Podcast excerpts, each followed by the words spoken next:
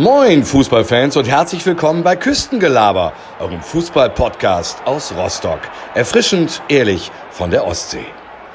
Herzlich willkommen zur 47. Folge von Küstengelaber und wir haben heute ein ehemaliges Sturmjuwel aus dem Nachwuchs von Hansa damals zu Gast. Herzlich willkommen, Nils Quaschner, grüß dich. Vielen Dank, dass ich Gast sein darf. Hi. Der gute Igor ist natürlich auch mal mit dabei. Igor, auch ein kräftiges Moin an dich, grüß dich. Tobi, danke für die Begrüßung.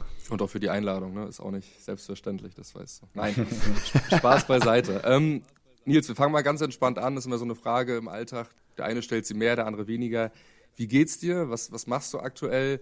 Und wir haben uns auch gefragt, so ein bisschen anhand deiner Insta-Stories, wo ist eigentlich aktuell dein Lebensmittelpunkt?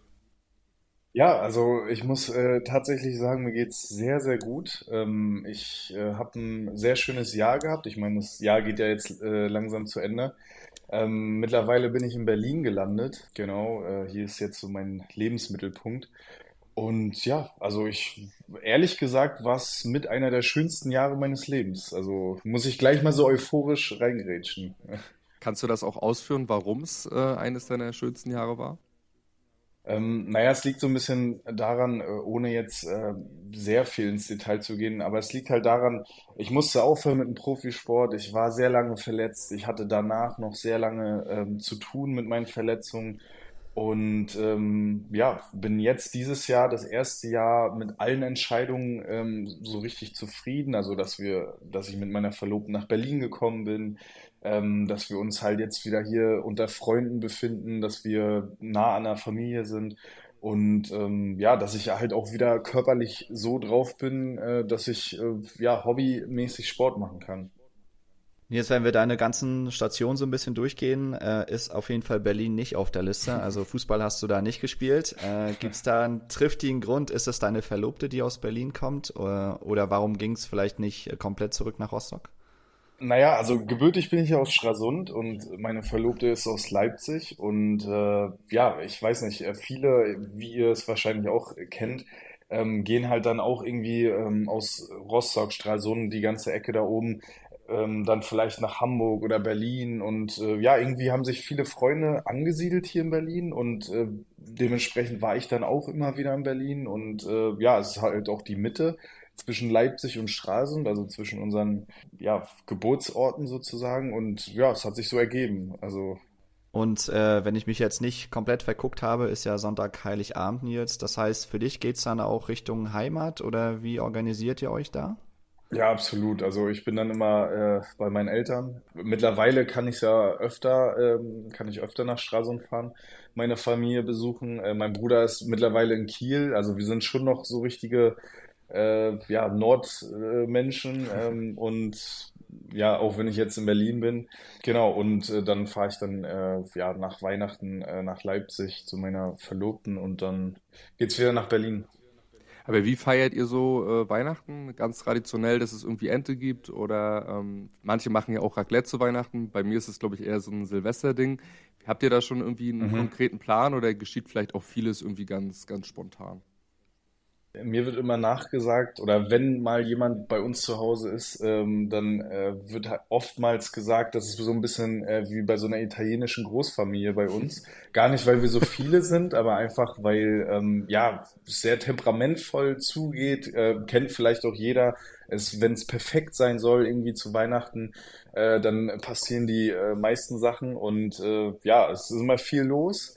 Ähm, aber ja, also ganz normal, äh, nordostmäßig wahrscheinlich, äh, mit, ähm, mit Kartoffelsalat und äh, wie auch immer, sowas in die Richtung. Also genau, also nichts Spezielles, aber immer wieder sehr schön zu Hause zu sein.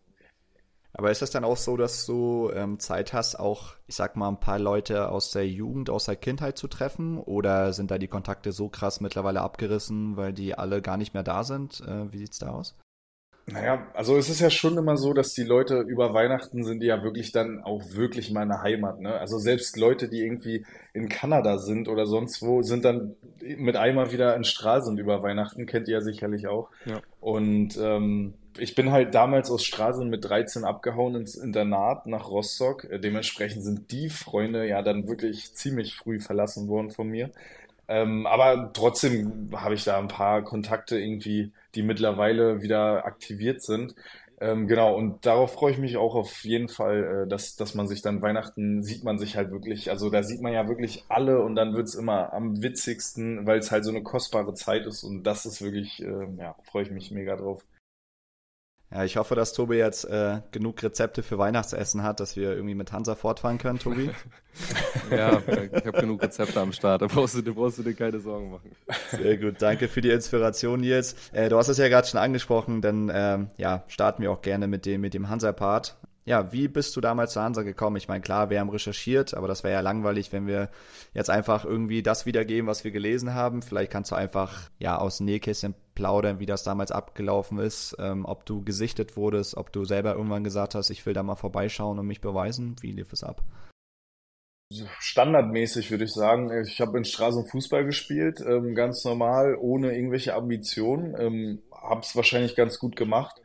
Und irgendwann äh, kam wahrscheinlich nach dem Spiel gegen Hansa jemand auf äh, meine Eltern zu und meinten, äh, schickt den Jungen nochmal vorbei zum Probetraining. Ähm, wir, wir kennen ihn mittlerweile und äh, würden uns freuen, wenn das irgendwie äh, der Kontakt zustande kommt.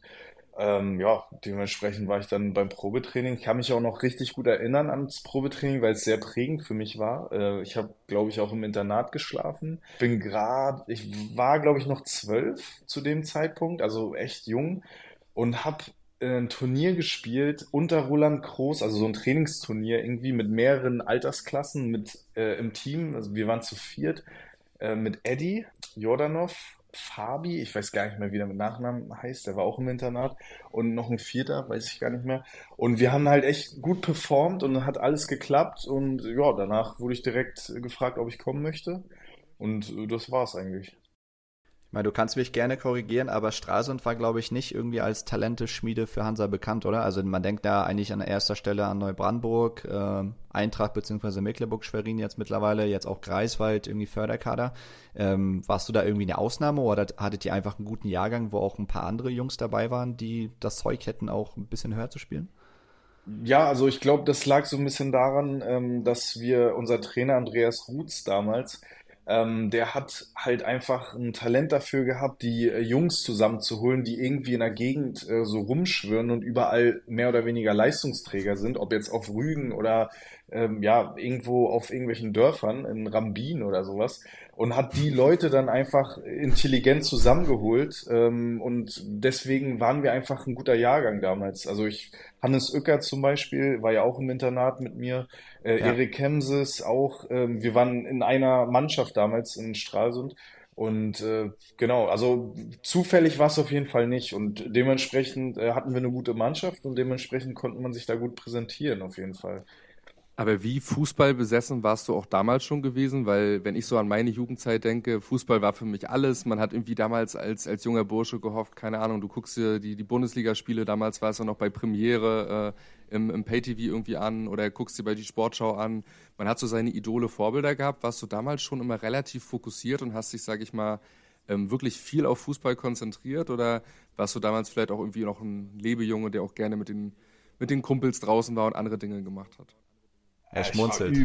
Ich, ich, ja, ich war überhaupt kein Fußballfanatiker, überhaupt nicht. Also ähm, das wird wahrscheinlich auch jeder bestätigen. Ähm, ich, ehrlich gesagt, äh, mein Vater hat mich mal zum Training gebracht. Ähm, ja, wahrscheinlich ähm, um, ja, damit ich halt was mache, ähm, was ja auch sinnvoll ist. Neben Schule, dass man sich da auch sportlich betätigt. Ähm, und ja, bin da bei Pommern Stralsund gelandet mit vier oder was und habe einfach Fußball gespielt, ehrlich gesagt. Ich hatte, ich war überhaupt, ähm, ich habe fast keinen Fußball geguckt. Ich habe vielleicht mal irgendwelche Zusammenfassungen aus der Premier League geguckt von Thierry Henry damals bei Arsenal oder Didier Drogba.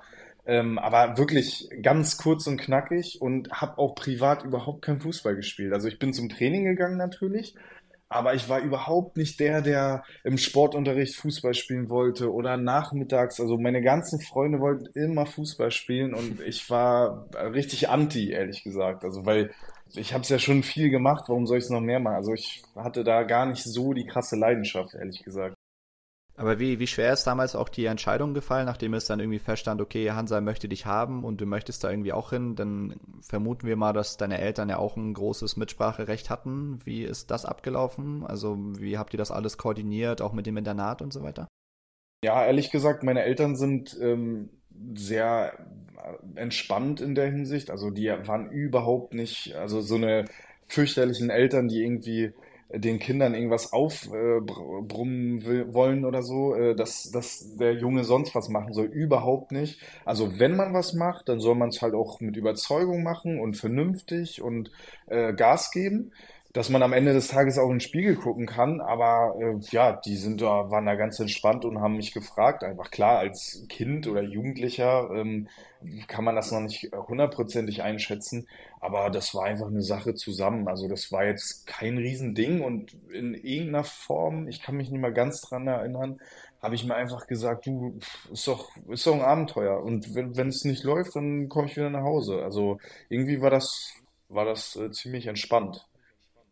Ja, ist ja auch gut zu wissen, dass die Fallhöhe jetzt nicht so riesig ist, ne, dass man sagt, okay, klar, am Ende ist es erfolgreich gelaufen. Ne, du hast ja dann alle Nachwuchsmannschaften durchlaufen und so weiter, mit vielen Erfolgen ja auch, ne, aber ist auch gut, dass du mit ein bisschen Abstand auch so drüber sprechen kannst, dass okay, im schlimmsten Fall wäre ich halt wieder zurück nach Stralsund gegangen, wäre da weiter ja. zur Schule gegangen und hätte halt bei Pormann irgendwie äh, weiter Gas gegeben. Jetzt hast du natürlich Roland Groß schon angesprochen. Ähm, Michael Hartmann und Jens Dove waren unter anderem auch deine Trainer. Keine Angst, du sollst sie jetzt nicht miteinander vergleichen, aber äh, was hast du von jedem vielleicht so ein bisschen mitgenommen oder wer hat dich da vielleicht am meisten geprägt? Also ich glaube, gerade so Groß und Hartmann sind ja auf jeden Fall äh, prägende Namen auch im Hansa-Nachwuchs gewesen. Hartmann jetzt, glaube ich, bei Hertha. Ich glaube, Groß ist, hat sich mittlerweile komplett irgendwie rausgezogen, war noch ein bisschen bei Greifswald aktiv.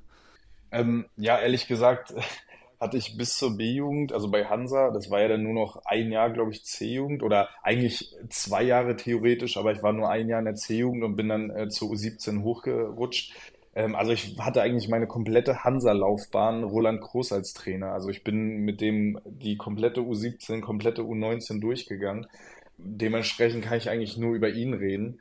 Ähm, Herr Hartmann hatte ich natürlich dann bei den Profis, also in der dritten Liga.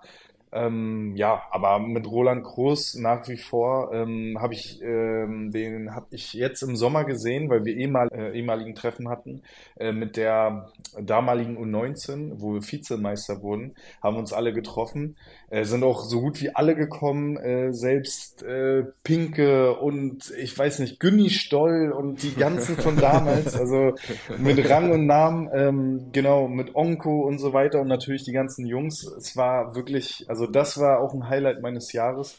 Das hat so viel Spaß gemacht, weil man natürlich jetzt mittlerweile auch irgendwie äh, erwachsen geworden ist und äh, ja, einfach vernünftig miteinander umgeht. Also damals natürlich auch, aber äh, ja, so gut über die Vergangenheit reden kann und äh, jeder mag jeden mittlerweile. Äh, und äh, genau, da habe ich äh, Roland auch getroffen wieder und zwischendurch auch immer mal wieder in Greifswald, weil mein Bruder hat, hat mal eine Zeit lang in Greifswald gespielt also ich habe einen jüngeren Bruder, der ist äh, neun Jahre jünger als ich.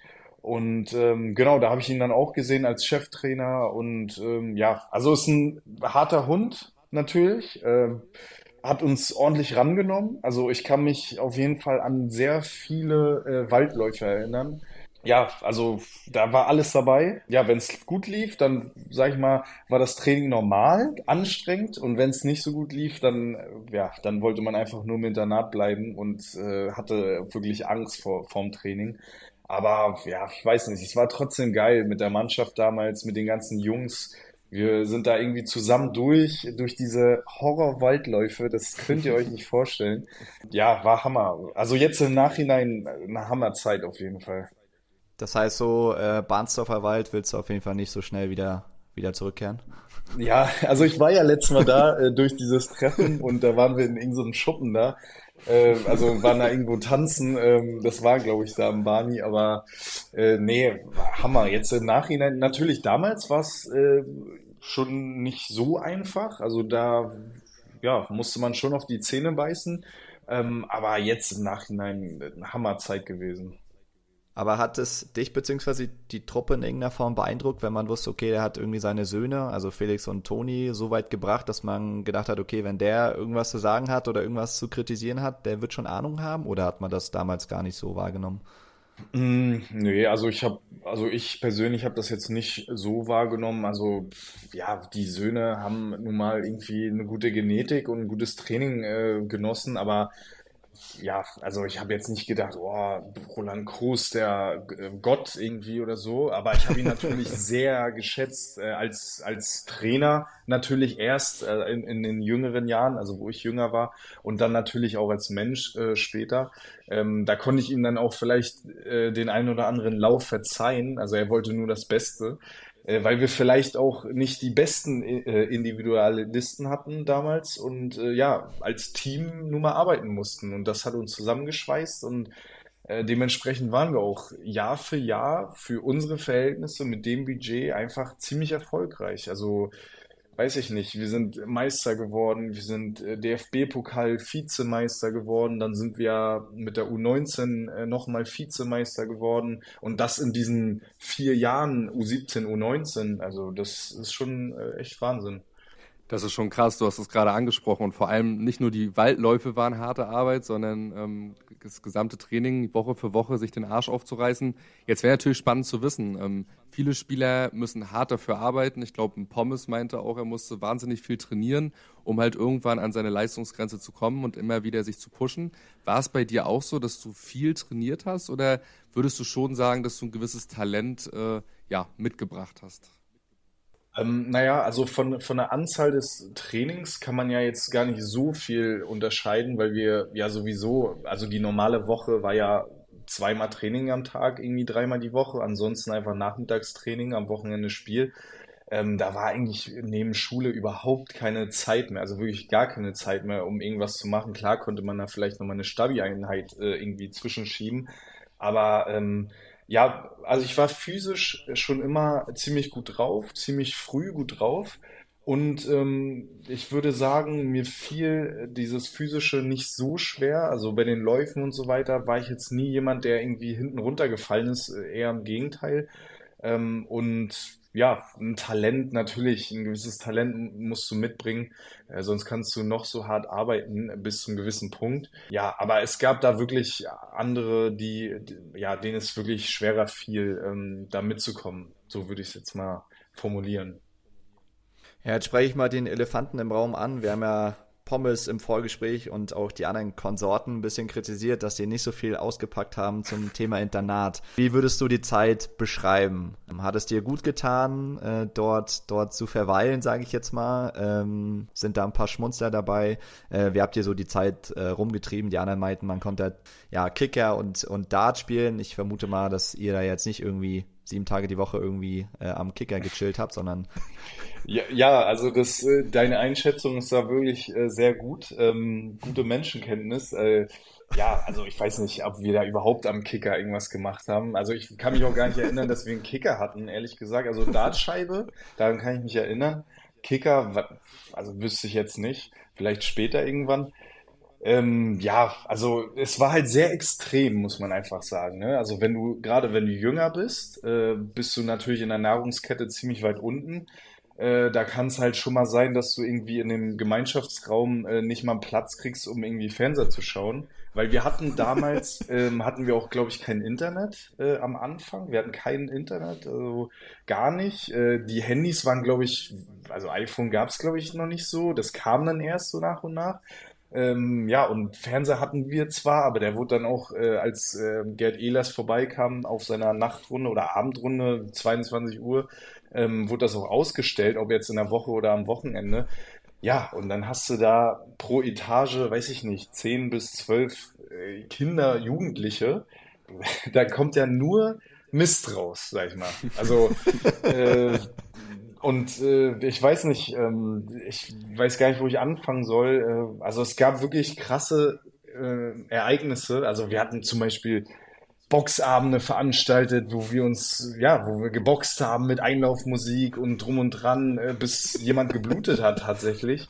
Natürlich jetzt auch nicht komplett übertrieben, aber ja, also das gab's schon. Oder wir haben, ich weiß noch, äh, einmal hatte eine Mannschaft, glaube ich, ähm, so ein Team-Event. Ähm, die waren beim Paintball und haben dann so ein paar Kugeln mitgebracht ähm, sind dann ins Internat gekommen und haben diese Kugeln überall hingeworfen und äh, bei Herr Ehlers damals, also wirklich tut mir jetzt im Nachhinein auch noch leid. Ich war nicht dabei, ehrlicherweise. Also ich habe zugeschaut, weil ich wusste, dass äh, ich hab, konnte mich ganz gut aus Stress raushalten.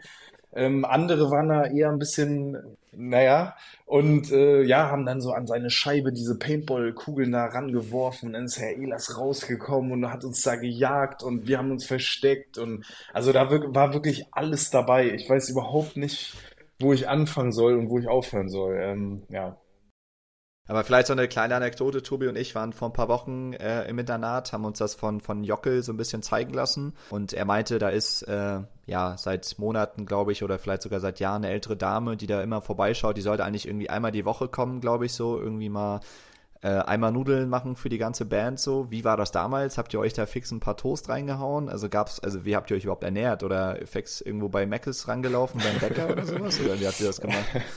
nee, also wir hatten ähm, Frühstück hatten wir immer, immer im Internat, Mittag gab's dann in der Schule. Ähm, und Heiko Trespe damals im Hanseatentreff hat uns da äh, mit Kulinarik äh, verwöhnt oder versorgt, besser gesagt ähm, ohne jetzt irgendwas äh, böse äh, zu meinen oder so, aber eher versorgt als verwöhnt. Und ähm, ja, also da, da war schon so ein bisschen abgezählt für jeden äh, pro Kopf gab es dann äh, Portionen X und Y und äh, ja, wenn man dann noch ein bisschen Appetit hatte, dann hattest du Pech. Äh, klar hatte man die Möglichkeit, ja auch irgendwas im Kühlschrank zu lagern oder so, theoretisch. Praktisch gesehen war es eher nicht möglich, weil ja, wenn du da nicht der Älteste warst oder irgendwie einen Rang hattest, dann war das innerhalb von zehn Minuten weg, wenn du kurz auf Klo warst. Ähm, teilweise konnte man halt auch die, die, einzige Privatsphäre, die man halt wirklich in diesem äh, Internat hatte, war so ein kleiner Schrank, theoretisch. Ähm, ja, den konnte man auch innerhalb von Sekunden mit einer Schere kurz aufhebeln. Da wusste jeder über jeden Schrank, die waren alle wahrscheinlich aus der Produktion so leicht anders, äh, wusste man genau, ah, hier in dem Zimmer bei Pommes, da musst du ein bisschen hochschieben und zur Seite und bei dem anderen müsstest du einfach ziehen. Und da hat man dann gegenseitig äh, sich da auch mal was rausgenommen, äh, sagen wir mal so. Äh, ja, das war schon ein Spießrutenlauf. Teilweise auch äh, bei der Wäsche, also wir hatten da einen Waschraum. Und wenn man dann halt mal eine gute Hose hatte oder ein gutes T-Shirt, dann musste man schon unten vor der Wäsche, also vor der, ähm, genau, vor der Wäsche warten, damit da niemand reinkommt, zack, rausnimmt zwei Wochen wartet irgendwie, als ob man dann das vergessen hat, dass man das T-Shirt irgendwie sucht oder so und dann angezogen so und äh, dann zufällig hat man dann das gleiche T-Shirt gehabt oder so. Aber halt, wie gesagt, alles im Rahmen, ähm, alles auch irgendwie mit einer gewissen Portion Humor. Aber es war schon sehr witzig. Also die Lampen zum Beispiel, die hingen immer, weiß nicht, drei Tage und dann wurden die schon wieder abgeschossen, weil wir da rumgebolzt haben. Ich, ich kann mich noch daran erinnern, wie auch, äh, ich möchte nicht sagen, wer es war, aber da war so eine kleine Rangelei. Wir hatten da so einen kleinen, ähm, äh, so eine kleine, Ab, so einen Abstellraum. Und äh, das war so eine Tür, die war so aus so Leichtholz, also so Pappmaché, also wirklich äh, keine richtige Tür. Da ist auch mal einer durchgeflogen. Ähm, also das war wirklich äh, sehr witzig. Ähm, ja, also war schon so ein bisschen der Stärkere überlebt, aber wie gesagt, alles natürlich human und wir, trotzdem waren wir ein Team und trotzdem hat man da auf sich geschaut. Aber ich kann mich noch ganz genau erinnern, fällt mir gerade ein, ich glaube, Andreas Pfingstner damals aus Salzburg gekommen und äh, hat, glaube ich, guten Willen gezeigt und wollte lernen, also was man ja macht in dem Alter. Und irgendwie war der anderen äh, Truppe, die vielleicht schon gelernt hat, man weiß es nicht, äh, äh, an dem Abend, ähm, ja, hat dann kurzer Zeit später einen äh, Böller genommen, so einen kleinen, weiß nicht, so einen C-Böller oder was, in die Brotdose und hat das reingeschmissen bei ihm ins Zimmer. Äh, und der wusste überhaupt nicht, was abgeht. Der war, glaube ich, drei Tage im Internat oder so. Aber das hat halt zusammengeschweißt. Ne? Das war, ähm, ja, das äh, war so irgendwie miteinander alles. Und man musste natürlich immer ein bisschen aufpassen, ne? die Beziehung ähm, pflegen, damit da nicht irgendwie mein Essen weggenommen wird, wenn ich mal bei dir mit esse oder so. Aber ja, also wie gesagt, alles mit Humor. Und dass du überhaupt noch ein paar Trainingsklamotten hast, wenn es irgendwie nachmittags rausgeht auf dem Platz, ne? Und ich dann sage, scheiße, ich habe ja hier gar nichts mehr. Ja, das stimmt. Die guten Sachen waren natürlich sehr gefragt. Ähm, da weiß ich aber gar nicht, ob wir die selbst gewaschen haben oder ob das äh, im, beim Training passiert ist. Das kann ich gar nicht genau sagen. Ich glaube, für die Internatler wurde das beim Training gewaschen. Ähm, aber ich weiß es auch nicht mehr ganz genau. Das heißt, man kann so die Zeit so ein bisschen beschreiben wie eine Klassenfahrt, die einfach über Jahre ging, ne? Also Absolut. Eine Klassenfahrt normalerweise ja. so irgendwie eine Woche maximal und ihr wart ja. da oder du warst ja mehrere Jahre da und das war, war immer Action, ja. Wie war es denn für die anderen, sag ich mal? Also du hast ja gesagt, okay, die Internatsplätze sind ja auch irgendwo begrenzt gewesen. Das macht ja keinen Sinn, wenn du irgendwie gebürtig aus Rostock bist und weiß nicht, zehn Minuten bis nach Hause brauchst, dass du da jemanden einen Platz wegnimmst, der halt, wie du zum Beispiel aus Stralsund kommt oder aus Neubrandenburg. Wart ihr dann so die Internatsleute irgendwie ein bisschen eingeschworene, auch innerhalb der Truppe? Oder hat man das, also was im Internat passiert, bleibt im Internat? Oder hat man das auf dem Platz auch irgendwie gemerkt, dass man sich irgendwie einfach mehr gepusht hat oder dass du den anderen weil er dir halt einen Böller mal in die Brotdose geworfen hast, dass du den nochmal angeschissen hast mit einem Passspiel oder sowas, oder? Ähm, ja, absolut. Also es war auf jeden Fall familiärer. Also jeder weiß irgendwie spätestens, wenn man irgendwie zum Studium irgendwie in eine WG zieht oder so, ähm, oder zur Ausbildung, dann äh, weiß man, wie sehr ein dieses Zusammenwohnen zusammenschweißt, weil äh, man ja doch dann auch mal die Seiten sieht eines Menschen, äh, wenn man vielleicht mal traurig ist oder sowas und äh, man ja, einfach ein bisschen zusammenwächst. Und äh, das hat man schon gespürt. Also äh, mein Jahrgang, beziehungsweise ich war ja mal bei den Älteren, bei den 93ern, ich bin ja 94er. Äh, Pommes, Uecker, äh, Pfingstner, Eddie, Erik Kemses, ähm, ja, natürlich auch die 94er teilweise ähm, wir waren schon so eine richtige Gruppe. Also es war schon sehr familiär, weil wir einfach jeden Tag zusammen gewohnt. Also wir haben uns ja mehr gesehen als die Familie. Und äh, ja, dann passiert natürlich auch was, ohne dass man es will. Also ja, es passiert einfach. Und äh, absolut, also auf dem, auf dem Feld äh, damals, das hat man schon gespürt, so diese, diese Achsen, so dieses Vertrauen. Ich weiß damals, äh, Pommes war im Tor, Eddie war im Mittelfeld, Uecker war vorne, ich war vorne, Erik Hemses auch so ein bisschen dazwischen. Das waren so diese Achsen, auf die konnte man sich verlassen, mehr oder weniger. Und dann kamen ja auch noch die Jungs dazu, weiß ich nicht, wie ein Christian Flath zum Beispiel, ähm, der auf der 10 gespielt hat, der mir die Pässe da durchgesteckt hat. Mit dem war ich in der Klasse. Also ja, man war schon ziemlich close auf jeden Fall. Ja, was Tobi und mir so ein bisschen aufgefallen ist, ist, glaube ich, jetzt nicht unbedingt ein Hansa-Problem, sondern generell, oder vielleicht hat man das damals irgendwie anders wahrgenommen, aber wenn ich damals so Spiele von euch gesehen habe, ob das nun äh, A-Jugend war damals gegen Wolfsburg oder äh, auch einfach die Ligaspiele, ich weiß nicht, dann hatte man so den Eindruck, da kommen da erstmal ein paar Hühner auf den Platz, ohne da jetzt irgendwie den aktuellen A-Jugendspielern irgendwie zu nahe zu treten, aber ich glaube, wenn man so ein bisschen, du hast es ja auch vermutlich bei Leipzig oder Salzburg auch mitbekommen, würdest du das unterschreiben oder ist es einfach nur irgendwie falsche Wahrnehmung, dass irgendwie, äh, ich meine, gut, du hast ja selber gesagt, du warst physisch schon einen Ticken weiter als vielleicht normale Jungs in deinem Alter, aber trotzdem würdest du diese Einschätzung bestätigen, dass ihr irgendwie, ich weiß nicht, ihr wart irgendwie kantiger, irgendwie präsenter, vielleicht auch frecher so? Äh, würde ich auf jeden Fall sagen, ja, weil ähm, was ich vorhin so ein bisschen angesprochen habe, ähm, was Roland Groß ja auch gut äh, damals erkannt hat, dass wir nicht über die individuelle Stärke kommen, sondern vielleicht ab und an mal, also ich weiß nicht, wenn Eddie damals so ein Dribbling ausgepackt hat, das war natürlich sehr individuell und stark, aber wir mussten geschlossen als Mannschaft auftreten und dementsprechend wurden wir halt einfach rangenommen, wir waren körperlich einfach sehr präsent, wir waren eklig, ähm, und das war, glaube ich, auch genau die richtige, ähm, ja, die, die richtige Sache, wie wir das machen mussten. Und ich würde dir schon, das ich meine, ich will die Sache nicht groß machen, aber das sieht man ja auch so ein bisschen vielleicht im Profifußball, Bundesliga oder ähm, äh, Nationalmannschaft, wenn man sich mal Argentinien anguckt. Ne? Das ist ja so ein bisschen, geht ja so in die Richtung, wenn man die Level jetzt mal so ein bisschen vergleicht ähm, ja auch kantig, eklig, äh, kratzen, beißen und äh, was dann vielleicht in der deutschen Nationalmannschaft so ein bisschen fehlt, ne, wo es halt sehr viel um schönen Spielerei geht und so weiter. Und äh, ja, also das haben wir schon sehr verkörpert, dieses körperliche. Äh, da waren wir auf jeden Fall, glaube ich, äh, ziemlich weit vorne und ich glaube, gegen uns wollte man auch nicht spielen. Ja, du hast es ja zwischendurch schon angesprochen, äh, dass du eigentlich immer irgendwie ähm, Jahrgang über dir gespielt hast. Ne? Bist ja damals, glaube ich, mit, mit 16 war es ja schon bei dem, bei dem A-Jugendfinale, denn mit der, äh, mit der Truppe, die dann auch Meister geworden ist. Ähm, dann ging es ja für dich auch irgendwann zu den Profis. Ich glaube, da warst du ja auf jeden Fall auch noch im Jugendbereich. Wie lief das damals ab? Sage ich jetzt mal. Also war das irgendwann eine Frage der Zeit, bis irgendwie der Profitrainer anklopft und sagt, Nils, pass auf, äh, wir schmeißen dich rein oder lassen dich zumindest mal mittrainieren. Wie ist das damals abgelaufen? Ähm, genau, ja. Also das ist einfach so gewachsen. Ähm, ich war jünger Jahrgang U19, äh, bin dann ein paar Mal beim Training gewesen, der Profis, damals dann noch äh, in der alten Saison sozusagen in der äh, zweiten Liga. Äh, hab da ein paar Mal äh, mittrainiert. Wolfgang Wolf war damals Trainer. Und äh, das hat ganz gut funktioniert. Ähm, er mochte mich anscheinend als Spieler und ähm, genau, und dann war ich halt immer öfter beim Training, äh, gleichzeitig, also bei den Profis, die ja auch Vormittag trainiert haben. Gleichzeitig war, war ich aber auch noch in der Schule, ähm, in, in Schmal, wie wir ja vorhin schon geklärt haben, äh, auf dem Fachgymnasium Wirtschaft. Ähm, ja, und das war natürlich ein Spagat, der dann irgendwann nicht mehr möglich war.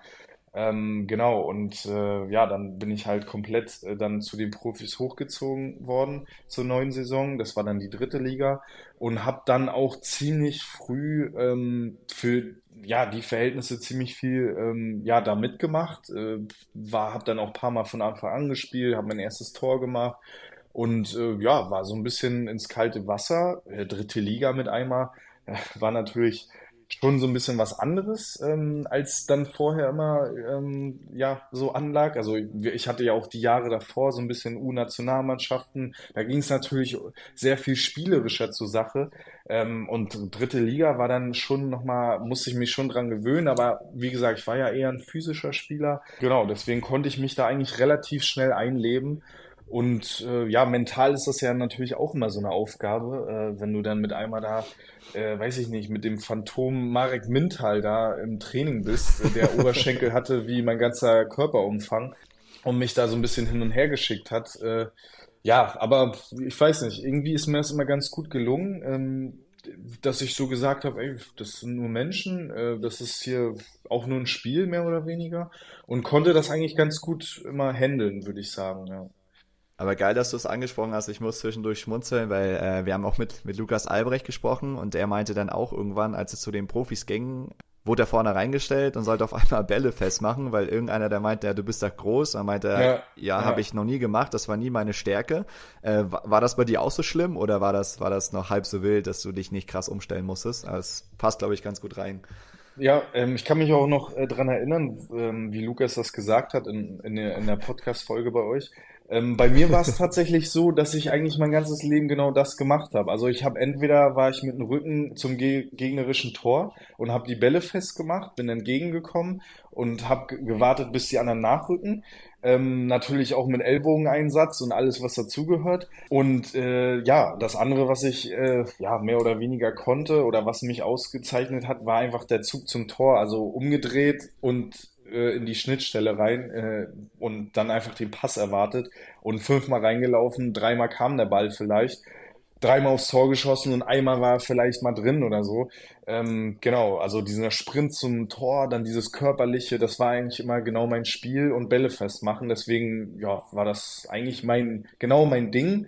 Bloß, dass natürlich ähm, die Mitspieler beziehungsweise Gegenspieler, äh, selbst schon im Training, das ist natürlich ein gewaltiger Schritt. Also ich glaube, wenn du irgendwie aus so einem Nachwuchsbereich kommst bei Wolfsburg oder so und langsam an diesen Profibereich range, rangeführt wirst und da dann so ein bisschen mitzocken kannst. Das Niveau ist natürlich Top-Level, aber da so ein bisschen spielerisch mitmachen kannst. Ich glaube, das tut dem einen oder anderen besser, als in der, in der dritten Liga da äh, ja, die Bälle festmachen, ehrlich gesagt du, konntest du die Kulisse, ähm, das haben wir auch mit den anderen so ein bisschen besprochen. Ich meine, gut, wenn ihr, glaube ich, irgendwo unterwegs seid, auch zu den, zu den Finalspielen, sage ich mal auch, gut, das im Oststadion, da waren natürlich auch ein paar, paar Leute im Stadion, das äh, kennt man ja, glaube ich, normalerweise nicht irgendwie aus der B- A-Jugend. Wie war das für dich so in der dritten Liga? Hat dich das krass beeindruckt oder hat dich das eher gepusht, wo du dachtest, Alter, geil, ich gehe da jetzt raus und da gucken endlich mal ein paar Leute zu?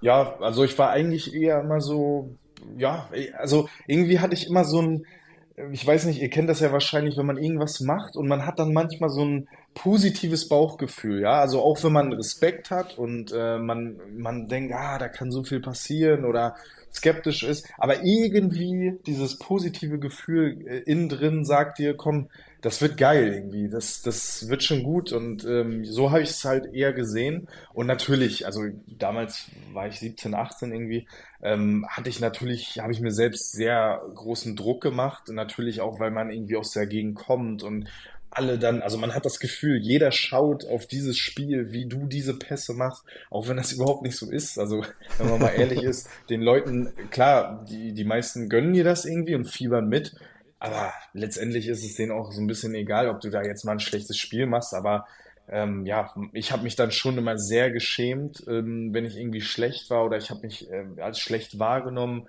Ähm, da habe ich mich sehr geschämt. Da habe ich auch manchmal wahrscheinlich ein bisschen übertrieben, äh, mich da selbst so reinzusteigern. Ähm, aber ja, ich, generell fand ich es schon sehr cool und ähm, habe es eher als ja irgendwie Chance gesehen oder als aufregend, als Abenteuer. Wir als Fans haben uns natürlich immer gewünscht, dass Hansa mal wieder einen Spieler herausbringt, der halt über Jahre im Verein ist. Bei uns ist es aktuell jetzt Lukas Schäf, der irgendwo so das Eigengewächs ist, wo du sagst, okay, der ist nicht nur ein Jahr da, sondern wirklich über Jahre konstant beim Verein. Wie war das damals bei dir? Du bist zu den Profis gekommen. Hast du schon den Gedanken gehabt, okay, ich könnte potenziell, eventuell in Rostock, äh, wenn ich über Jahre hier spiele, was aufbauen? Oder ging das dann doch alles relativ schnell, auch mit dem Sommer danach quasi? Naja, es war halt so bei mir, ähm, wie ich vorhin angesprochen habe. Ich bin ja ab U5, ab der U15 ungefähr, auch bei den, äh, erst bei den Lehrgängen zur Jugendnationalmannschaft, dann habe ich ein paar Länderspiele gemacht und äh, habe ja parallel natürlich in der U17, U19 Bundesliga gespielt. Und äh, ja, hatte natürlich oder hatte dann dort schon sehr viele Anfragen, wenn ich ehrlich bin, und äh, hatte auch immer wieder, was Fluch und Segen zugleich ist, jedes Jahr aufs Neue immer wieder nach der Saison die Diskussion mit mir selbst, mit meinen Eltern, mit dem Trainer, mit dem Verein, ähm, wechsel ich, wechsel ich nicht, was macht Sinn ähm, und so weiter. Ähm, und ja, das ist dann halt bis zu den Profis äh, hoch ähm, so gewesen. Und ähm, ja, ich war dann, man muss das halt so ein bisschen erklären bei den Profis, ich war dann in der dritten Liga. Das hat auch absolut Sinn gemacht, das war auch genau richtig mein, ich hatte ein Jahr Vertrag darauf noch, das Jahr. Ähm, und ich bin dann aber zur Halbserie hatte ich dann Knieprobleme. Da hatte ich so ein, äh, so ein Runners Knee, nennt man das, glaube ich. Und habe Ewigkeiten damit zu tun gehabt und wir wussten nicht so genau, was es ist und bin ausgefallen. Dann war ein Trainerwechsel, dann war ich da auch nicht mehr so präsent äh, in der dritten Liga dabei und äh, bin ja dann zum Ende auch wieder zu U19, wo wir dann zum Halbfinale gegen Bayern, ähm, wo wir dann äh, uns qualifiziert haben. Und genau, und das hat, ich bin dann so ein bisschen in so ein, ja, ich, ich will nicht sagen Loch gekommen, aber ich bin halt in so eine Situation gekommen, dass ich gemerkt habe, okay, ich bin in meiner Komfortzone, ich äh, kenne die Leute hier, teilweise wissen die Leute ja auch, was ich eigentlich drauf habe. Vielleicht, weil gerade performe ich nicht so, aber die Leute wissen es schon eigentlich. Und dann habe ich mich so ein bisschen in so einen Negativstrudel äh, da so verfangen, ähm, bis ich dann halt wieder am Ende der Saison äh, mit der U19 dann gegen Bayern und gegen Wolfsburg dann äh, diese aufregende Zeit hatte. Ja, und ja, das, ich hatte so das Gefühl, dass ich was ändern musste, dass ich vielleicht auch mal die Stadt wechseln muss. Also wir hatten dann äh, am Ende der Saison dann auch die Verhandlungen, ähm, damals mit Juri Schlünz ähm, als Nachwuchsleiter, ähm, weil ich einfach noch so jung war. Ähm, und wir haben halt überlegt, was macht Sinn für mich als junger Spieler. Äh, ich hatte halt ja, ich wollte natürlich nicht für vier Jahre wieder unterschreiben, weil das äh, senkt natürlich meine Verhandlungs- oder meine Verhandlungsposition. Und wir sind da halt wirklich nicht auf den Nenner gekommen, auch wenn ich aus meiner Sicht im Nachhinein eigentlich nur ähm, ein faires Angebot, ein faires Miteinander haben wollte, was aus meiner Sicht, es gehören immer zwei Seiten dazu, aus meiner Sicht einfach nicht gegeben war.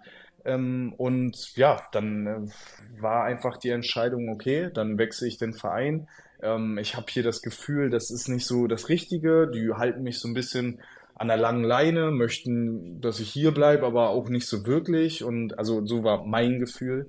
Und äh, genau, dann äh, habe ich halt diesen Wechsel getätigt, weil ich aber auch parallel so ein bisschen nach links und rechts geschaut habe, was machen meine Teamkollegen aus der Jugendnationalmannschaft, wo sind die, äh, wie verhalten die sich und daran habe ich mich so ein bisschen orientiert.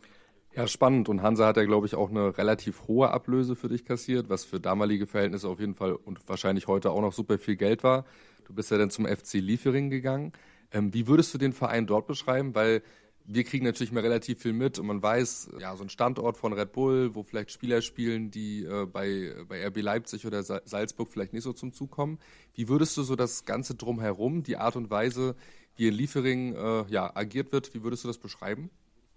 Ja, also Liefering war zur damaligen Zeit, äh, wo ich da hingewechselt bin, war einfach die zweite Mannschaft von Red Bull Salzburg und äh, einfach aus dem Grund, dass die halt in der nächsthöheren Liga, also äh, in der zweiten österreichischen Liga spielen wollten, haben die sich da so ein bisschen äh, paar juristische Kniffe überlegt und ähm, waren halt innovativ.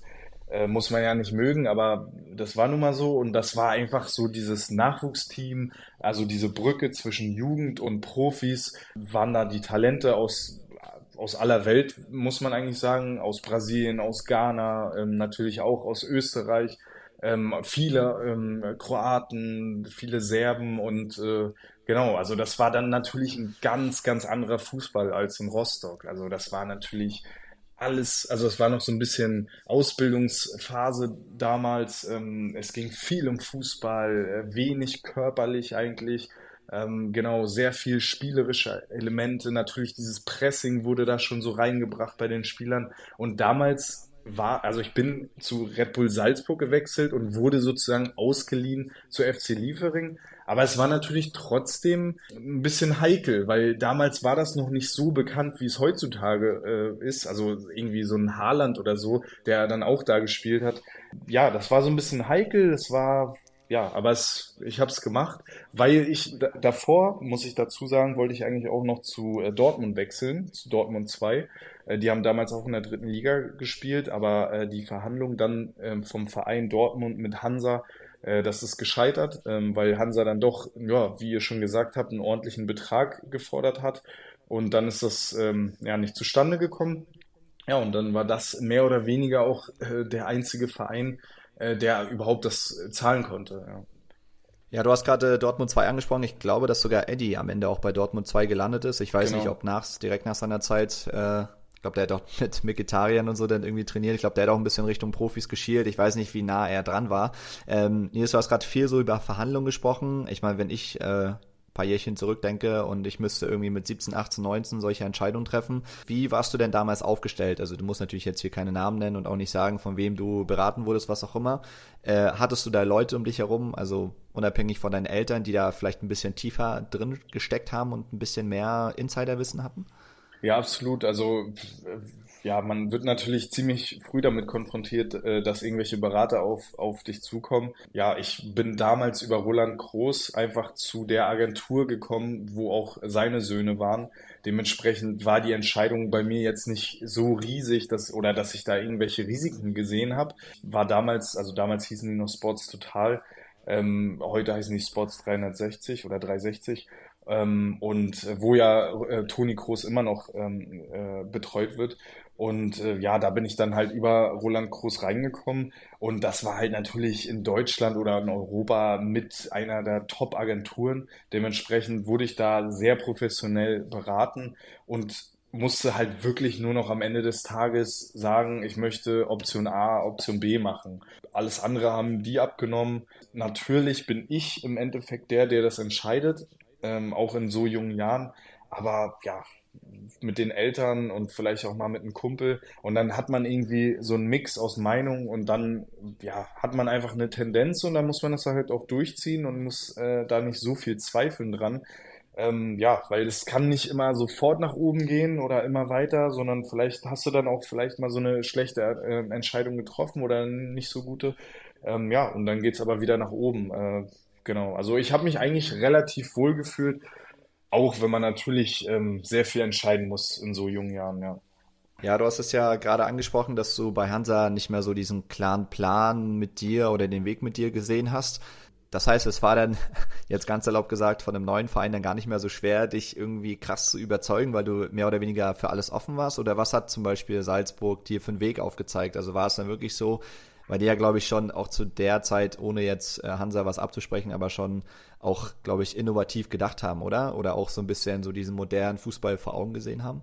Ja, absolut. Also ähm, ich habe mir das mal angeschaut dann äh, dort vor Ort und äh, wie gesagt, der Plan war, dass ich über Liefering Leipzig, Salzburg, wie auch immer, ähm, dann halt weiter aufsteige. Und äh, damals Ralf Rangnick wollte mich äh, die Jahre davor schon immer nach Hoffenheim holen. Äh, dementsprechend äh, ja, waren wir da schon immer in Kontakt.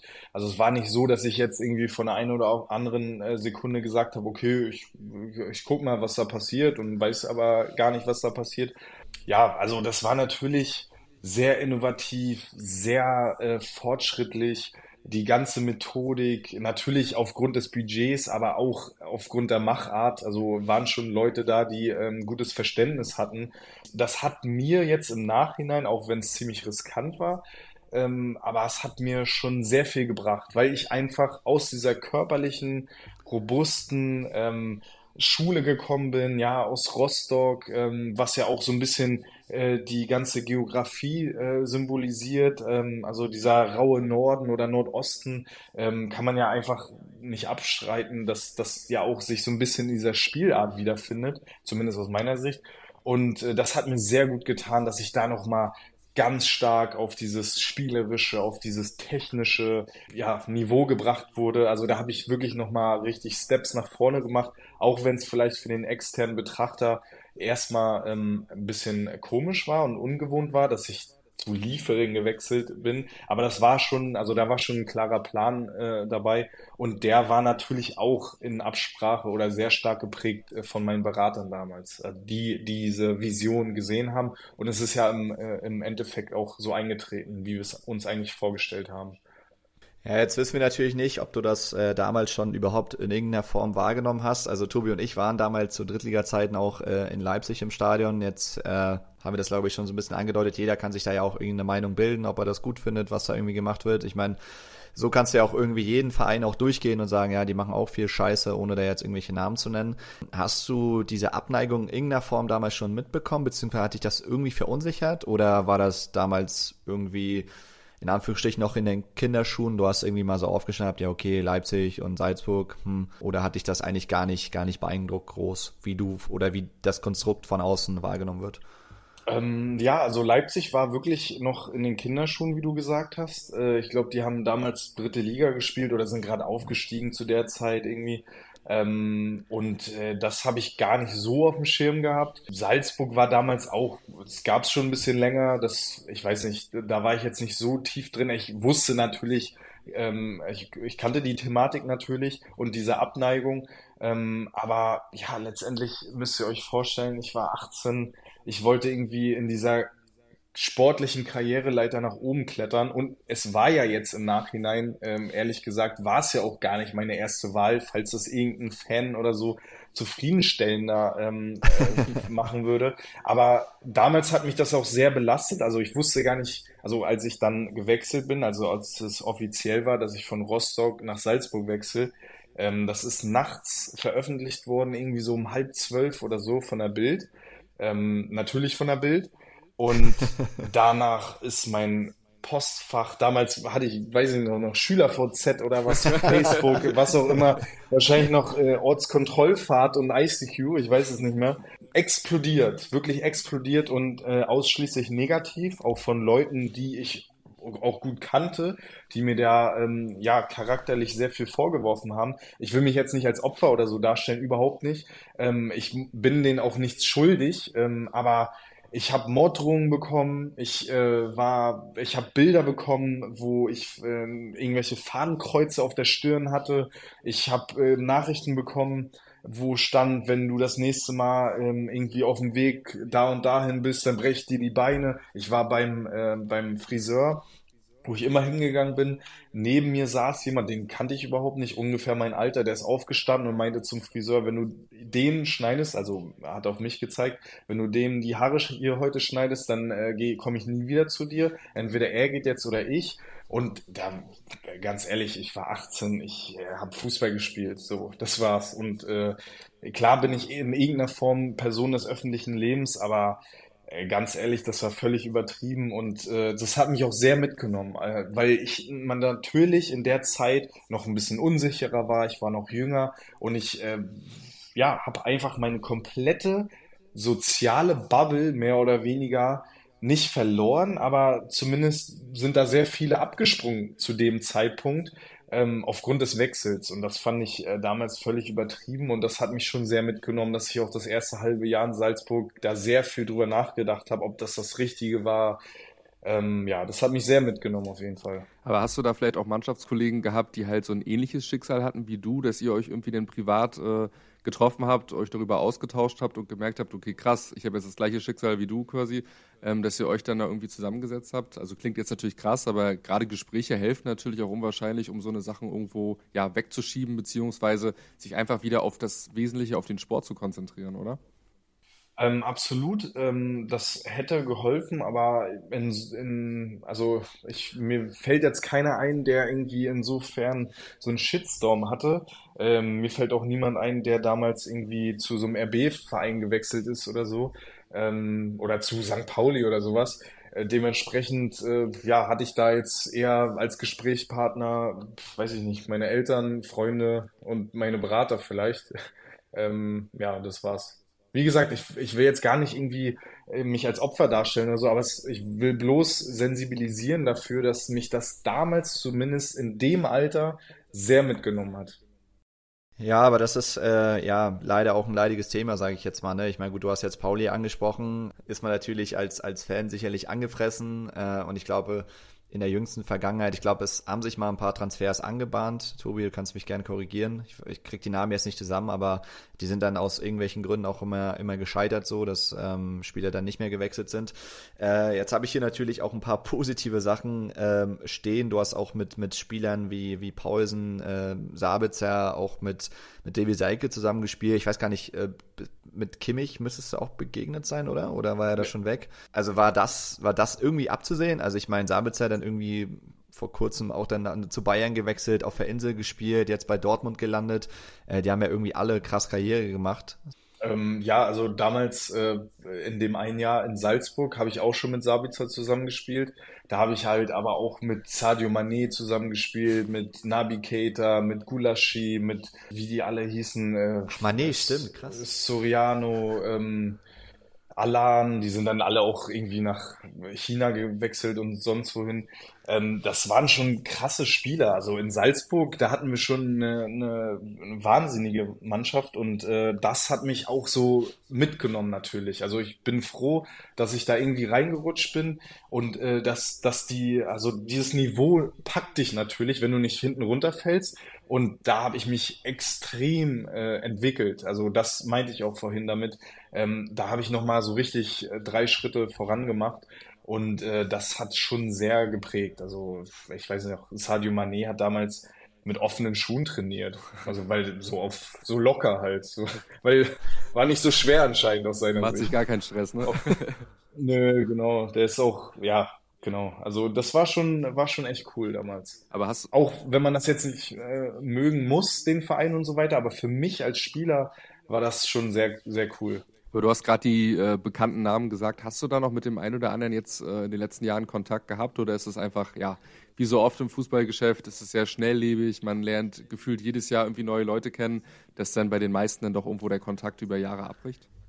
Ja, also wie immer aus dem, aus den Augen, aus dem Sinn, aber ähm, ich habe schon Kontakt noch. Also Sabitzer hatte ich äh, dieses Jahr paar Mal Kontakt. Ähm, wir haben uns äh, mal getroffen in äh, Gelsenkirchen, weil er da gespielt hat. Oder, weiß ich nicht, so ein Diego Demme ähm, oder Rani Kedira habe ich jetzt gerade letztens noch hier in Berlin getroffen. Ähm, das passiert auf jeden Fall schon noch. Also auch andere, Cedric Brunner von Schalke zum Beispiel, ein richtig guter Kumpel. Ähm, ja, also so diese paar Spezies, äh, mit denen man sich dann besonders gut äh, versteht, die hat man dann schon noch, äh, ja, die sieht man schon noch. Also es geht dann schon irgendwie. Würdest du denn sagen, Nils, dass das so ein bisschen deine Primetime war? Also die Zeit äh, Liefering, Salzburg, Leipzig, also praktisch bis äh, 2016, 17? Gut, danach warst du dann das Jahr bei Bochum ausgeliehen?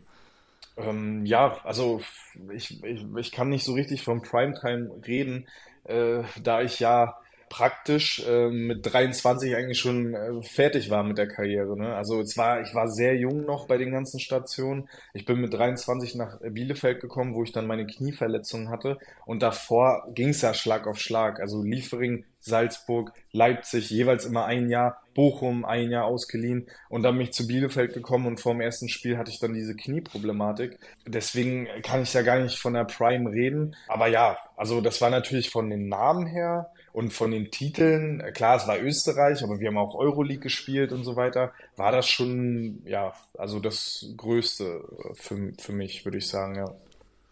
Ja, du bist ja Sommer 2017 dann zu, zu Bielefeld gewechselt und äh, ja, da hört es irgendwie mit der Recherche so ein bisschen auf. Also das Einzige, was wir rauskriegen konnten, war eben, dass du die paar Spiele, glaube ich, gemacht hast noch in der Hinrunde. Äh, du warst aber dann trotzdem bis 2020 noch dort, vermutlich, weil du noch Vertrag hattest, die drei Jahre. Ja, wie blickst du auf die Zeit zurück? Was kannst du da irgendwie aus Nähkästchen plaudern? Also was ist da in diesen zweieinhalb oder fast sogar drei Jahren passiert? Ähm, ja, also ich bin zu Bielefeld gekommen und dann habe ich äh, vor dem ersten Spiel äh, in der Woche davor hatte ich dann so eine blöde Aktion im Training ähm, und ja, wo ich dann halt einfach Knieprobleme hatte danach. Ähm, ja, und dann hat sich halt rausgestellt, dass ich einen Knorpelschaden hatte und so ein bisschen mit den Bändern und so weiter ähm, durch so ein Trauma halt und äh, ja, dann hatte ich, wurde ich da operiert, äh, war ein Jahr ungefähr raus. Also es war eine sehr lange Geschichte. Knorpelschäden sind sowieso aus meiner Sicht ziemlich ungünstig. Und ähm, genau, dann war ich da ein Jahr oder ein Dreivierteljahr raus. Dann war die erste Saison schon vorbei. So, dann war ich wieder, habe ich mich wieder ein bisschen rangekämpft nach langer Zeit und dann hatte ich halt eine ähnliche Situation äh, mit dem anderen Knie. Auch wieder so eine Problematik, äh, Knorpelschaden, auch wieder ein bisschen Bänder, Meniskus.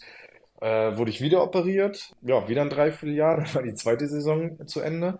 Und dann musste ich nochmal operiert werden, weil das noch immer äh, schlecht war. Ähm, genau, und dann war die ganze Sache auch vorbei und äh, bis 2020, also drei Jahre, hatte ich nun mal einen Vertrag.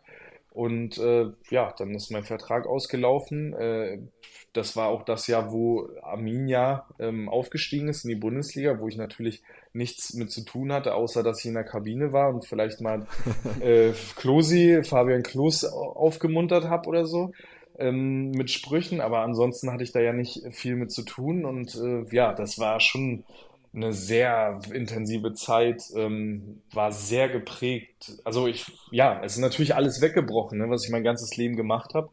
Die Kabine hat mir gefehlt, ich war nur noch in der Reha. Ähm, ja, alles, was ich kannte mein ganzes Leben, ist mir da so ein bisschen weggebrochen, was mich halt psychisch schon sehr belastet hat. Und ja, dann habe ich langsam angefangen, nebenbei so ein bisschen Weiterbildung zu machen und äh, ja, habe mir da so ein bisschen was Neues aufgebaut, aber das war schon, schon sehr hart. Ähm.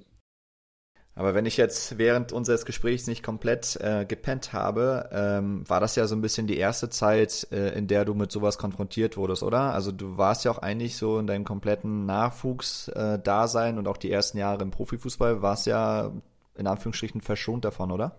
Ja, absolut. Also das, was natürlich jeder hatte, der irgendwie im Leistungssport ist, hatte ich natürlich auch ähm, so ein bisschen Verschleiß überall, aber ja, ich war eigentlich immer ziemlich fit. Ich war, wie ich ja schon jetzt ein paar Mal gesagt habe, physisch eigentlich immer gut drauf. Ich hatte da nicht so meine Probleme. Ähm, ich war so gut wie nie verletzt. Also ich hatte mal so einen Muskelbündelriss oder so bei Salzburg, ähm, aber das war's auch schon. Und äh, dann hatte ich diese Knieproblematik. Äh, das hat mich schon sehr krass, äh, ja, weggehauen, äh, wenn man es mal salopp sagen will. Ja, du hattest gerade vorhin gesagt, ähm, dass du ja gerade jetzt äh, ein sehr, sehr schönes Jahr äh, hinter dir hast, beziehungsweise erlebt hast. Wenn du jetzt zurückblickend äh, die letzten Jahre betrachtest, also denkst du noch oft an die Zeit zurück oder bist du Hier und Jetzt angekommen und bist mittlerweile voll zufrieden mit dem, wie es gelaufen ist und hast es so akzeptiert, dass man ja manche Dinge einfach nicht ändern kann? Ja, also mittlerweile, ähm, das, das hast du ähm, gut erkannt, mittlerweile bin ich ähm, fein mit der ganzen Situation. Ähm, das hat aber auch sehr lange gedauert. Also wenn man sich mal überlegt, ich war drei Jahre verletzt, das, dann war es 2020. Ja, dann, äh, wir haben mittlerweile 23, sind noch mal ein paar Jahre vergangen. Äh, und in den Jahren war ich immer noch nicht so vom Mindset her, wie ich es jetzt bin. Also ich hatte dann schon auch so ein bisschen so eine Phase, wo ich ja, ähm, schon mental auch so ein bisschen am struggeln war, wo ich äh, auch ehrlich gesagt mir einen Psychologen dazu genommen habe, ähm, ja, weil ich da selbst nicht mehr so richtig rausgekommen bin, also weil ich da schon so ein bisschen im Loch war, Ja, krass. auch wenn ich immer da, auch auch wenn ich immer dachte, okay, ich kenne mich ganz gut und ich reflektiere eigentlich auch ziemlich ähm, ja, viel und aus meiner Sicht auch realistisch und weiß dann auch, wann ich mir sagen muss, ey, das war schlecht von dir, das äh, musst du noch mal ändern oder wie auch immer oder das war gut.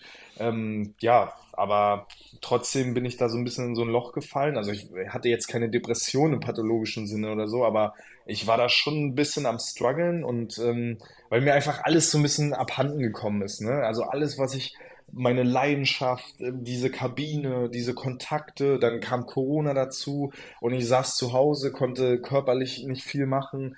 Ähm, teilweise, ja, war schon ein bisschen eine düstere Zeit. Und ja, da bin ich aber dann auch verhältnismäßig ziemlich schnell wieder rausgekommen. Ähm, ich musste mich einfach so ein bisschen wieder neu ordnen und res äh, resetten.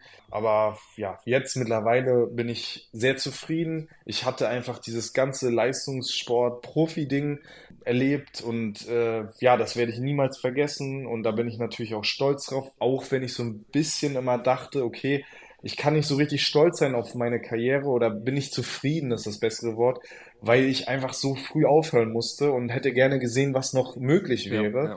Ähm, ich meine, ich bin jetzt 29, vom Kopf her bin ich ja ein ganz anderer Mensch und ich würde ja wahrscheinlich auch sportlich in der Situation ein ganz anderes Mindset haben. Aber ja, so ist es nun mal. Und ähm, ja, mittlerweile sage ich mir, komm, ich hatte dieses Profisportding, es war mega cool, es hat mich geprägt, das hat natürlich auch meinen Charakter geprägt. Und jetzt hatte ich aber trotzdem noch meine Ende Zwanziger, wo ich halt irgendwie äh, so ein, so ein normaler, anonymer Typ sein kann. Ähm, das ist schon auch Luxus. Also jetzt mittlerweile finde ich das ziemlich cool und ähm, ja, es hat natürlich auch alles gut geklappt. Ich habe dann so ein, an der Fernhochschule so mein, meine Sachen gemacht und äh, bin da sehr zufrieden mit und bin dann auch fertig mit. Und ja, jetzt, wie gesagt, bin ich äh, ziemlich zufrieden und bin bei mir angekommen sozusagen. Vor allem, du hast ja auch so viel erlebt und gerade jetzt Weihnachten, wir hatten vorhin das Thema, sitzt man mit der Familie zusammen, da wird wahrscheinlich auch die ein oder andere Anekdote wieder ausgepackt, wie es damals war und das ist doch das Schöne, dass man halt irgendwann zurückblicken kann und sagen kann, okay, ich habe da mit, mit dem Sadio Mané zusammengespielt, das kann dir halt keiner mehr nehmen. Das sind so sind Erinnerungen und Geschichten, die einfach im Kopf drinne bleiben, wo man gerne von erzählt. Ähm, wenn du jetzt noch ein bisschen träumen dürftest und du könntest noch mal zocken, für welchen Verein würdest du gerne auflaufen, beziehungsweise was wäre so, so ein Traum, wo du sagst, okay, wenn ich jetzt könnte und alles perfekt wäre und keine Ahnung, zum Beispiel der FC Liverpool, Barcelona würde anrufen, wo würdest du unterschreiben? Naja, erstmal muss ich mal sagen, äh, ich bin jetzt mittlerweile, ich gehe auf die 30 zu. Ich merke, wie ich ähm, immer mehr die Heimat schätze und äh, immer mehr und immer lieber in, dann auch so in Stralsund bin bei meinen Eltern, aber auch jetzt beim Treffen mit der ehemaligen U19 in Rostock, äh, wo ich Ewigkeiten war, äh, nicht war. Ich glaube, ich war seit dem Wechsel damals, wo ich 18 war, war ich irgendwie sieben Jahre nicht in Rostock oder so, weil ich einfach die ganze Zeit hin und her war und äh, gewechselt bin und nie irgendwie Zeit hatte. Ähm, dementsprechend bin ich jetzt so ein bisschen wieder, schließt sich der Kreis und äh, auch wenn, wenn ich jetzt ein bisschen schleimen muss, äh, aber irgendwie so in der zweiten Liga für Rostock, wenn ich überhaupt noch äh, akzeptiert werde äh, nach dieser ganzen Geschichte, ja, wäre das natürlich schon nochmal, wäre das ein geiler Abschluss. Äh, irgendwie so eine Heimat, das bedeutet einem dann doch ziemlich viel. Also ihr wisst ja wahrscheinlich, was ich meine. Und äh, da sind einfach die Leute, die man gern hat. Und äh, wenn man dann zusammen äh, mitfiebert und so weiter, das ist einfach das Geilste. Und irgendwie so im Ostseestadion da nochmal so irgendwie eine geile Saison, viele Tore, das wäre schon nochmal richtig geil. Aber wenn man jetzt mal komplett äh, utopisch denken würde. Ich war halt immer so ein bisschen Arsenal-Fan. Also so Arsenal äh, London, also das war schon immer damals mit Thierry Henry, das ja. fand ich schon sehr nice. Genau, es war immer mein Vorbild. Also wie gesagt, Thierry Henry und Didier Drogba damals war schon geil mit dieser Kanone da als Wappen. Weiß nicht, das wäre halt auch nochmal natürlich äh, komplett utopisch und äh, ein Traum. Aber ja, das, das wäre so meine schnelle Antwort darauf. Nils, wir müssen auf jeden Fall vier Spiele auf unseren besten Stürmer verzichten. Der hat äh, nämlich rot bekommen. Also falls du nochmal irgendwie für vier Spiele dank, äh, dich wieder hinbekommst, äh, geht es, glaube ich, Ende Januar in Nürnberg weiter. Ja, vier Spiele, vier Spiele könnte ich vielleicht nochmal mit Ach und Krach irgendwie durchhalten. Einfach Bälle festmachen. Genau, und darum Ja. geht's ja. Bälle festmachen, ne? Und dann Attacke Ja. vorne rein, dann rücken die anderen nach und dann machen wir die Dinger vorne. Ganz einfach. Ja, Absolut, wir haben jetzt ja. auch einen neuen Trainer, das heißt, die Karten werden jetzt neu gemischt. Also auch die Jungs, die vielleicht ein bisschen hinten dran sind oder neu dazukommen, äh, die haben vielleicht nochmal eine Chance. Äh, was wir noch aufgeschnappt haben, Thema Golf. Mhm. Du nix, was hat das damit auf sich? Wie bist du dazu gekommen? Äh, wir haben irgendwie gelesen, du hast da irgendwie eine Ausbildung zum Trainer gemacht. Ist das irgendwann äh, eine coole Able Abwechslung für dich gewesen? Vielleicht auch zu der Zeit, als du irgendwie in der Reha warst. Konntest du da irgendwie Golf spielen oder wie bist du zu dem Sport gekommen? Ja, genau. Also es ist eigentlich entstanden. Ähm, ich habe in Bielefeld äh, fast äh, steinwurfnah am Golfplatz gewohnt, zufällig. Und hatte überhaupt nichts mit Golfen zu tun. Ich meine, ich komme aus Stralsund, da spielt man kein Golf. So, ne? Und äh, ja, das ist natürlich auch so ein bisschen klischeebehaftet. Und äh, ja, dann bin ich irgendwie, dann natürlich durch diese ganze Verletzungssache, war ich dann immer wieder so fit, dass ich was machen konnte, aber auch nicht so wirklich. Also ich konnte nicht richtig Sport machen, aber ich konnte schon gehen und sowas alles.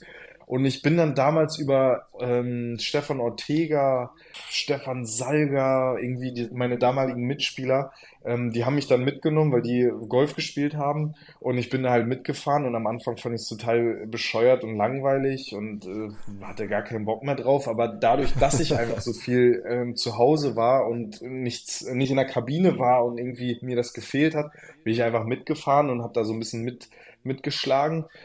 Ja, und wie das dann halt so ist als ähm, ja, krankhafter, äh, kompetitiver Mensch, äh, willst du dann irgendwie auch besser werden und irgendwie auch mal gewinnen oder so? Und dann habe ich mich da so ein bisschen reingefuchst in diese ganze Thematik.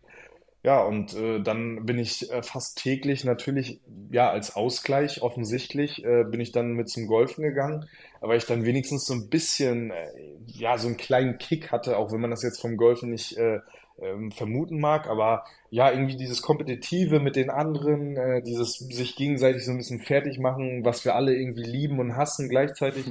ähm, ja, das war dann irgendwie so mein, mein Ding zu der Zeit. Ja, und dann ist so ein bisschen eins zum anderen gekommen. Äh, ich hatte irgendwie Lust, das weiterhin zu machen und ich bin dann auch immer so vom Typ her so, dass ich das auch ganz oder gar nicht machen will und ich wollte dann schnell besser werden und wollte die ganze, das Theoretische, was, also Golfen ist sehr theoretisch, wollte ich dann irgendwie auch so ein bisschen begreifen und lernen und weiterkommen. Ja, und dann hat halt der Clubmanager damals, äh, äh, Michael Vornbäum, schöne Grüße, hat mich da immer so ein bisschen unterstützt und äh, hat dann gesagt, komm, mach doch mal einen Trainerschein, dann kannst du vielleicht auch hier nebenbei so ein bisschen mal mit den Jugendlichen oder so ein bisschen trainieren, ähm, kannst den, ja, ja, einfach um rauszukommen. Und dann habe ich das gemacht, so nebenbei, ähm, ja, hat einfach Spaß gemacht, war irgendwie so in diesem Flow drin. Und als ich dann aber körperlich wieder so weit war, dass ich halt auch ja, richtig Sport machen konnte, ja, dann ist das so ein bisschen zu Ende gegangen. Aber es war zu der Zeit genau das Richtige. Wir haben auf jeden Fall auch in Rostock bei uns ziemlich gute Golfplätze, also gerade auch in Warnemünde und so. Wenn du da Bock hast, äh, dann vermitteln wir da auch gerne Stimmt, und ja. stellen da auch gerne den Kontakt her. Und danach gehst du dann ins Ostseestadion und äh, schreist unsere Jungs zu drei Punkten. Ähm, da hätten wir auf jeden Fall nichts Ja. gegen, mit einem kleinen Augenzwinkern natürlich. Ich, ich würde sagen, ähm, wir machen es immer so, der Gast hat das letzte Wort. Also wenn du irgendwie was loswerden willst an die, an die Hansa-Fans, an Freunde, Weggefährte, An Sadio an Mané Sadio vielleicht, Mané, der vielleicht aber auf rein. Deutsch wird, glaube ich, schwierig. dann, dann hast du jetzt die Möglichkeit. Wir sagen schon mal Dankeschön und dass du dir die Zeit genommen hast. Und genau, die letzten Worte gehören dir. Ja, vielen Dank für die Einladung erstmal. Ähm, wie ich schon gesagt habe, dieses Heimatliche äh, mittlerweile ist einfach, ähm, hat immer mehr Stellenwert bei mir. Das merke ich richtig und äh, dementsprechend mag ich das einfach unglaublich gerne mit Leuten aus der Heimat auch ja, Rostock war natürlich auch eine Heimat eine Zeit lang, auch wenn mein Geburtsort Stralsund ist. Ähm, aber habe ich natürlich sehr viele Jahre verbracht und ähm, mir macht's halt richtig viel Spaß und mir geht das Herz auf, wenn ich irgendwie an die Leute denke und auch jetzt euer Podcast ist ja nun mal aus der Heimat und das bedeutet mir schon äh, viel und ähm, ja, danke, dass ich eingeladen wurde. Und äh, als ich äh, dieses Jahr wieder im Ostseestadion war mit meinen ehemaligen U19-Jungs, äh, ging mir auch das Herz auf. Ähm, ja, und ich wurde halt wieder so ein bisschen dran erinnert, äh, ja, wie das damals war. Und äh, es war einfach eine sehr, sehr intensive, schöne Zeit. Nicht immer schön, aber im Endeffekt jetzt im Nachhinein sehr schön und hat mich sehr geprägt. Und ähm, ja, vielleicht sehen wir uns ja auch mal im echten Leben. Jetzt sehen wir uns nur auf der Kamera und ähm, Genau, ich bin sehr gespannt drauf, was auch noch äh, aus dem Verein, wie, wie sich Hansa Rostock entwickelt. Und äh, ja, schöne Grüße einfach in den Norden und äh, vielen Dank, dass ich dabei sein durfte. Nils, vielleicht kleines Feedback für dich. Also du warst heute jedenfalls souveräner als äh, vor ein paar Jahren mit Arvid. für die Insider hier, ne? Ja, äh, ja kann man äh, natürlich nachschauen, muss man jetzt auch nicht unbedingt. Aber äh, ja, da war ich ja noch ein bisschen verträumter und noch ein bisschen jünger. Will mal so sagen. Ja, das ist auch okay. Ne? Man entwickelt sich ja auch mit den Jahren weiter und wird reifer und absolut. selbstbewusster, genau. Und wegen dem Sehen, absolut. Wir wurden von Pommes netterweise auch eingeladen, können wir auch noch mal kurz erzählen, oder haben wir, glaube ich, auch schon öfter erzählt. Da waren wir bei äh, Dynamo, Zwickau gegen Dynamo, da hatten Pommes, Pommes uns mhm. quasi eingeladen und das war auch eine, eine coole Erfahrung. Wir wollten uns eigentlich treffen danach. Das hat dann aufgrund des Abstiegs äh, von Zwickau nicht so geklappt. Ja. Aber naja, das sind so Dinge im Leben, die kannst du nicht planen. Das ist dann so, wie es ist und das ist auch vollkommen okay. Aber es soll ja diese ominöse Gartenlaube hier noch irgendwo geben in ja, Rostock. Genau. Ja, ja. Weiß nicht, ob du davon. Da war ich auch gibt's nicht mehr? Ach so, gibt's die nicht mehr? Ich weiß es nicht. Ja, doch, glaub schon. Also. also ja, also ich war nur in der Anfangszeit da. Äh, diese Parzelle da irgendwie, äh, ja. ich weiß auch nicht, was die da mit einmal gefressen haben, dass die äh, da diesen Garten da, das war ja mit einmal wie so eine Oase für die ähm, ja, Rückzugsort, wie auch immer. Aber damals äh, Money und Pommes und wie die alle hießen, die waren völlig äh, begeistert davon. War natürlich auch ganz cool. Ähm, ja, ich, ich bin gespannt. Ich würde da vielleicht auch gerne nochmal hin. Äh, generell würde ich natürlich auch gerne nochmal die, die Jungs sehen. Ich meine, man hat so viel erlebt. Ja, das kann einfach nur witzig werden. Also da kann man nur lachen. Also wenn ich an die denke, was wir damals gemacht haben, da kannst du ja nur totlachen. Aber spätestens nächstes Jahr dein 30. Nils, oder? Da ja. du doch bestimmt noch ein paar zusammen, ne? Ja, genau. Das ist auf jeden Fall der Plan, dass ich da nochmal alle komplett, alle nochmal zusammenhole. Das wäre auf jeden Fall sehr cool. Oder wir machen so ein Podcast-Treffen, wo wir irgendwie alle einladen, die wir, die wir schon hatten, von Lukas Albrecht über Pommes ja. mit Nils und so. Da kommen wir auf jeden Fall ein paar ja. zusammen. Und wir moderieren das Ganze und irgendwann ziehen wir uns zurück und dann lassen die Jungs alleine. Ja, voll gerne. Also das kann nur gut werden. Also da, da wäre ich auf jeden Fall dabei. Nils, vielen Dank. Wir wünschen uns einen schönen Ja, vielen Abend, Dank ne? euch. Hau rein. Danke ciao, ciao. euch auch. Ciao. Ja, Hansa-Fans, alles hat ein Ende. Ach, ihr wisst schon. Ein dickes Dankeschön für euren Support in den letzten Wochen und Monaten. Ohne euch hätten wir die Folgen mit Rossi und Co. wahrscheinlich nie aufnehmen können. Falls ihr auch in Zukunft dabei sein wollt, lasst gerne ein Abo da, folgt uns auf den bekannten Plattformen, um nichts mehr zu verpassen. In diesem Sinne, haut rein und bis zum nächsten Mal, wenn es wieder heißt Küstengelaber, erfrischend ehrlich von der Ostsee.